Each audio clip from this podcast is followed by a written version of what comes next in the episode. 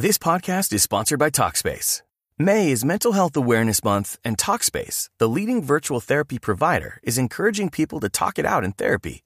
By talking or texting with a supportive licensed therapist at Talkspace, you'll gain insights, discover truths, and experience breakthroughs that will improve how you live and how you feel. With Talkspace, just answer a few questions online and you'll be matched with a therapist. And because you'll meet your therapist online, you don't have to take time off work or arrange childcare. You'll meet on your schedule, whenever you feel most at ease. Plus, Talkspace works with most major insurers, and most insured members only pay a $25 copay or less. No insurance? No problem. If you want to make progress toward a mentally healthier place, Talkspace is here for you. Now get $80 off your first month with promo code SPACE80 when you go to Talkspace.com. Match with a licensed therapist today at Talkspace.com. Save $80 with code SPACE80 at Talkspace.com.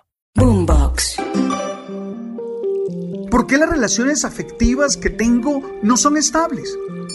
Me gusta la asertividad porque nos invita a la prudencia, que lo que debe motivar nuestra palabra es siempre el amor. Eres tú. Y eso ya es la base para salir a conquistar muchas metas, para luchar por dar una mejor versión y disfrutar la vida de manera plena. Tú sabes.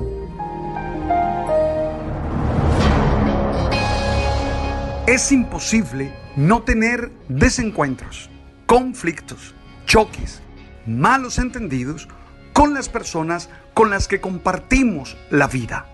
Lo común es que con aquellas personas con las que trabajamos, con las que nos encontramos en algún sitio habitualmente o con las que formamos una pareja o una familia, tengamos situaciones conflictivas.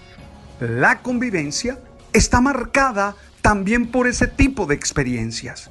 No podemos vivir en el cielo mientras estamos aquí en la tierra. Lo normal es que haya ese tipo de situaciones con todas las personas. Una mentira que nos hemos metido en la cabeza es creer que las buenas relaciones son aquellas que tienen ausencias de conflicto. la gente supone que el ideal de una relación feliz, de una relación exitosa, es que nunca se desencuentran en ninguna situación. Es que coinciden en todos sus intereses. Eso no es cierto. Esa es una mentira. Lo habitual es que los seres humanos tengamos problemas. Por eso me atrevería a decir que los conflictos, los problemas son inevitables. Y son inevitables por la propia historia, por la propia manera de entender el mundo, por la forma en la que nos comunicamos, por los intereses que tenemos. Es que, es verdad, cada mente es un mundo. Y eso hace inevitable los conflictos. Pero también creo que son necesarios, porque de alguna manera las relaciones se acaban o se fortalecen a partir de esas situaciones. Y eso hace que crezcamos y eso hace que maduremos. Por eso no puedes creer que el objetivo de tu vida es no tener dificultades. Lo que necesitas es aprender a manejar las situaciones difíciles y conflictivas que se generan en la convivencia. Por eso hoy estoy tratando de proponerte algunas claves para aprender a pelear. Es decir, para aprender a discutir, para aprender a solucionar esas diferencias que tenemos con los demás. Muchas de esas personas son fundamentales en nuestras vidas y aprender a solucionar los conflictos con ellos, aprender a debatir con ellos, aún aprender a pelear, es fundamental para poder ser felices. Te planteo cinco claves. La primera, hay que saber la importancia del problema. Oye, no vale la pena pelear por tonterías. Muchas veces desgastamos nuestro ser al invertir energías, fuerzas en situaciones tontas, en situaciones irrelevantes. Por favor, lo primero que tú tienes que hacer es preguntarte, ¿vale la pena discutir sobre esto? ¿Vale la pena que yo choque con esa persona tan importante para mí? Y la importancia depende de, de muchas cosas. Pero te digo dos elementos que hay que tener en cuenta. ¿Está atentando con algo esencial, con algo innegociable de tu vida? ¿O está realmente atentando con una cosa accidental en tu historia? Segundo, ¿es una persona importante con la cual te vas a seguir encontrando? ¿O definitivamente es alguien que no es de tu mundo de vida y que su presencia en tu vida es casi que nula? A veces cuando voy en el Transmilenio y me encuentro personas que. This podcast is sponsored by Talkspace. May is Mental Health Awareness Month, and Talkspace, the leading virtual therapy provider, is encouraging people to talk it out in therapy. By talking or texting with a supportive licensed therapist at Talkspace, you'll gain insights, discover truths, and experience breakthroughs that will improve how you live and how you feel. With Talkspace, just answer a few questions online and you'll be matched with a therapist. And because you'll meet your therapist online, you don't have to take time off work or arrange childcare. You'll meet on your schedule, whenever you feel most at ease. Plus, Talkspace works with most major insurers, and most insured members only pay a $25 copay or less. No insurance? No problem. If you want to make progress toward a mentally healthier place, Talkspace is here for you. Now get $80 off your first month with promo code SPACE80 when you go to Talkspace.com.